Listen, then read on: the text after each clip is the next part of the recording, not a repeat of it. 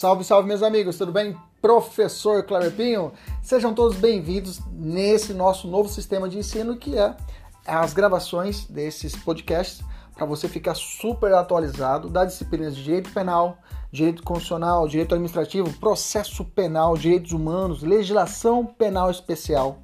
Tudo atualizado e focado para o seu concurso público e exame de ordem e, além disso, gratuita. São aulas completas.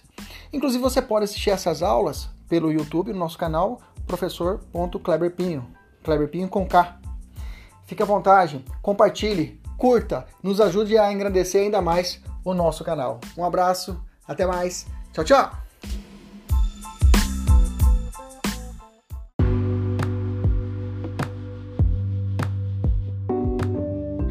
Investigação criminal é sinônimo de inquérito policial? Como ocorre a investigação por um detetive particular? O que se entende por investigação criminal defensiva? Meu nome é Kleber Pinho, professor e mentor para concursos. Fica comigo nesse podcast para você aprender muito mais a respeito desse assunto e outros detalhes.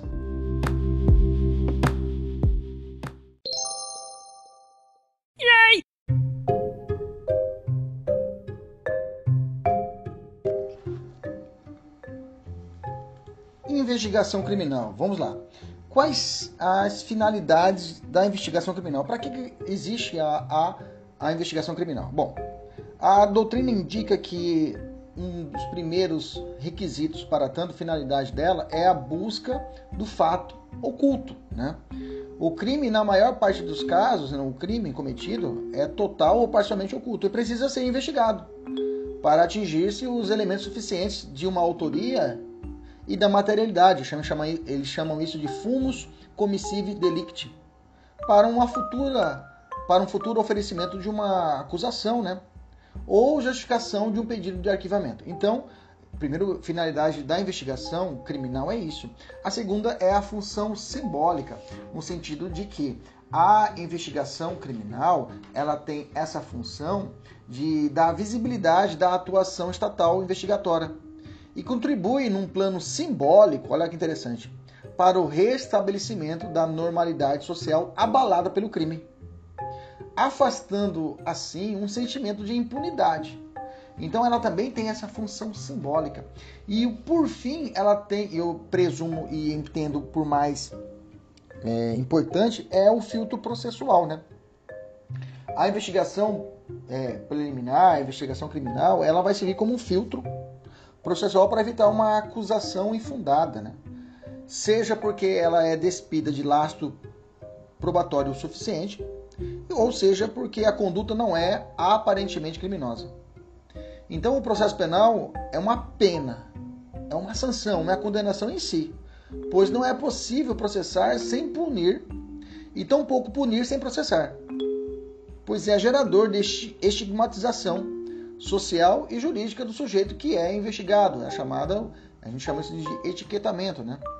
Pela, pela criminologia estuda esse etiquetamento, né? Labyrinth approach. E, e, e ainda, causa, ainda causaria ao sujeito um sofrimento psíquico a respeito de um processo judicial sem fundamento. Então, há, é, esse filtro processual é muito importante para a investigação criminal. Daí uma, a importância de uma investigação criminal é, preliminar para evitar processos sem suficiente fomos comissivo delict, ok? Então, por força do parágrafo único do artigo 4 do nosso, do nosso CPP, que traz que a competência é, do, da, da Polícia Judiciária não exclui e de autoridades administrativas a quem por lei seja cometida a mesma função, entende que o inquérito policial ele é espécie de um gênero chamado investigação criminal. Assim, cuidado, que eu vou dizer para você agora. A investigação criminal no Brasil não é atividade exclusiva da polícia. É possível outras autoridades investigar, é, realizar a investigação criminal. Por exemplo, Ministério Público, Tribunal de Contas, Receita Federal, Banco Central, Corregedorias, Controladoria Geral da União, CPI, Receita Federal e etc. Mas, porém, contudo, entretanto, todavia, a presidência, repito, a presidência do inquérito, do inquérito policial, que é espécie desse gênero, é privativo do delegado de polícia. Repito, é privativo do delegado de polícia, inclusive em processo em inquérito policial que tramite perante o Supremo Tribunal Federal. Bacana? Conforme a Lei 12.830 de 2013, que cravou, estabeleceu no artigo 2 parágrafo 1 que ao delegado de polícia, na qualidade de autoridade policial, cabe a condução de investigação criminal por meio de, olha só, por meio de, olha só, por meio de inquérito ou outro procedimento previsto em lei que tem como objetivo a apuração das circunstâncias, da materialidade e da autoria das infrações penais. Pronto, acabou. Então eu sei que inquérito policial, esse, essa espécie do gênero de investigação criminal, é exclusivo do delegado de polícia, tá? Muito se discutiu se o Ministério Público pode, poderia investigar. A resposta é sim. O Supremo tem posicionamento desde 2015 que ele tem a autonomia para realizar investigações, tá? Como eu disse para vocês, o Supremo tem, tem, tem autonomia para investigar? Sim. Súmula 397 do STF, a 397 do STF estabelece a possibilidade do Supremo de realizar a investigação criminal dos crimes que, cometer, que foram ocorridos dentro do seu recinto. Até que tem o, o famoso inquérito das, das, fake news, né? que foi discutido perante o próprio Supremo e ele mesmo instaurou, instaurou o inquérito policial, que tramita até nos dias atuais. Bacana. Então chegou ao Supremo e o Supremo falou assim: o Ministério Público pode investigar? Sim, mas ele estabeleceu alguns parâmetros para a investigação do parquete, ou melhor, do parquete do Ministério Público. Falou o seguinte: ó, deve ser respeitado os direitos e garantias fundamentais dos investigados os atos investigatórios devem ser documentados e praticados por membro do Ministério Público. Okay? Deve ser observadas as hipóteses de reserva constitucional de jurisdição. O que é uma reserva constitucional de jurisdição? Algumas provas, alguns elementos informativos para serem produzidos necessitam de autorização do juiz. Exemplo clássico: interceptação telefônica, quebra sigilo bancário, ok? A ideia também de busca e apreensão domiciliar, Ok? Bacana? Essas precisam da, da, da autorização judicial. Isso, a gente chama isso de reserva constitucional de jurisdição. que mais? Letra, é, quarta, quarto ponto. Devem ser respeitadas as prerrogativas profissionais asseguradas por lei aos advogados, acesso ao que foi, ou digamos assim, já construído no inquérito. Ok? Deve ser assegurada a, garantia prevista na súmula vinculante 14, né? que a defesa, o defensor tem acesso aos autos da investigação, que eu acabei de falar. A investigação deve ser realizada dentro do prazo razoável. Os atos de investigação conduzidos pelo Ministério Público estão sujeitos a, ao permanente controle do Poder Judiciário. Bacana. Beleza, então ele pode investigar? Pode, mas existem essas, essas premissas. Então, para poder fechar esse ponto, existem outras investigações realizadas por outras autoridades que não a policial. É, é, eles chamam isso até a, a, doutrina de Alexandre de Moraes, né, o atual ministro, ele chamava isso de inquéritos extrapoliciais, tá? Ah, não, perdão, não é o Alexandre de Moraes, é a doutrina de Fernando Capês, né? Chama isso de inquéritos extrapoliciais, que não são policiais. Ele fala que esse inquérito é realizado pela CPI, né, inquérito parlamentar presidido pela CPI, é, inquérito penal militar seria chamado inquérito extrapolicial, e são essas investigações criminais realizadas por autoridades que não seja o próprio delegado de polícia, que o delegado de polícia faz inquérito policial e só ele pode presidir, beleza? E o particular, professor? O particular pode investigar? Sim, né? Eu tinha até um professor, professor que foi governador aqui no estado do Mato Grosso, professor Pedro Tax, né? um excelente professor. E ele falava que até cachorro investiga, né? Porque se o cachorro, até o cachorro pode investigar quando ele está farejando lá a droga, por que, que o particular, por que, o Ministério Público não pode investigar, né? Então eu tenho que, é, primeiro a baliza disso é que a segurança pública é responsabilidade de todos, tá? Isso quem fala é o caput do artigo 154. Então, a segurança pública perpassa por todos, inclusive você e eu. Então, não existe uma determinação que somente o poder público possa investigar, né?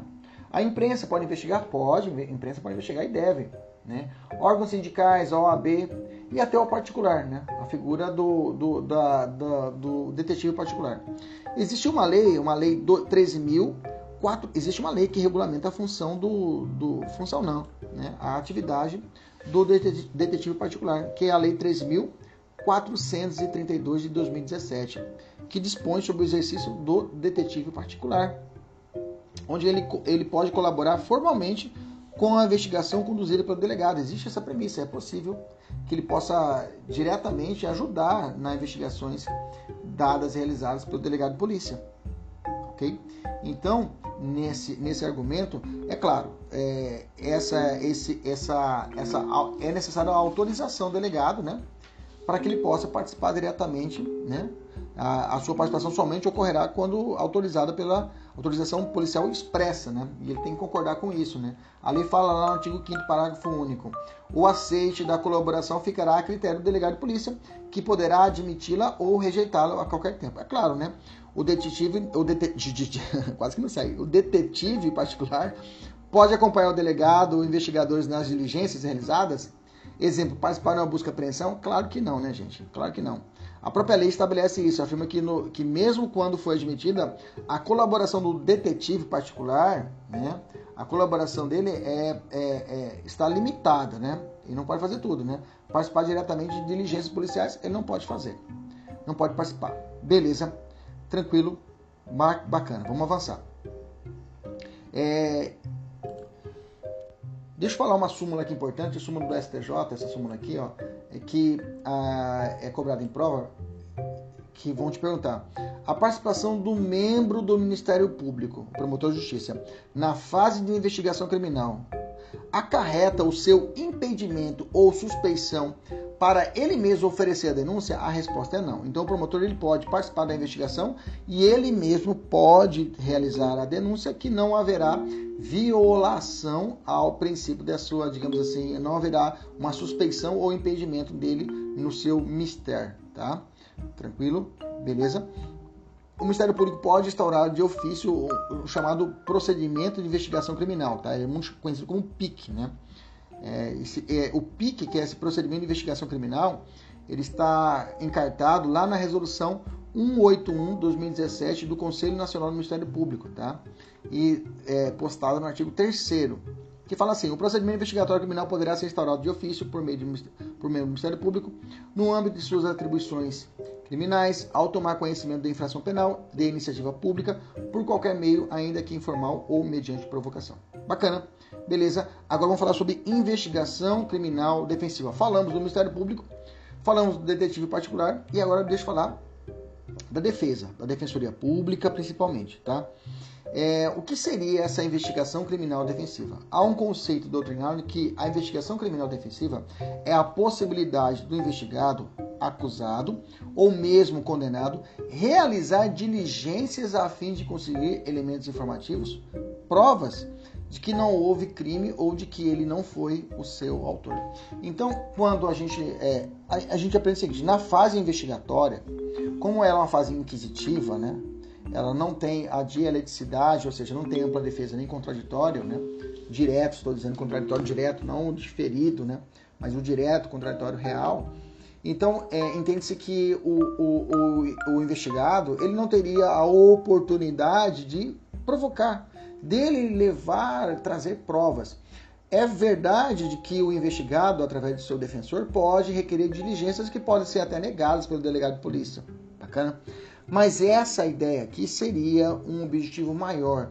A investigação criminal defensiva é bem mais voltada para a defensoria pública, no sentido seguinte: desde a doutrina de Ferraioli, estabelece que é necessário a estrutura de uma como existe um Ministério Público forte, que, que ele, ele produz prova, ele vai realizar a investigação, tem que, de outro, lado, de outro lado, também uma autoridade pública que tenha também esse poder de investigação, que tenha esse poder também de requerer diligências, para que exista já na fase investigatória uma paridade de armas. Então, os objetivos da investigação criminal defensiva, ela transcendem não é a investigação realizada meramente pela, pela, pelo advogado, e sim é, a ideia é que tem, deve existir uma autoridade.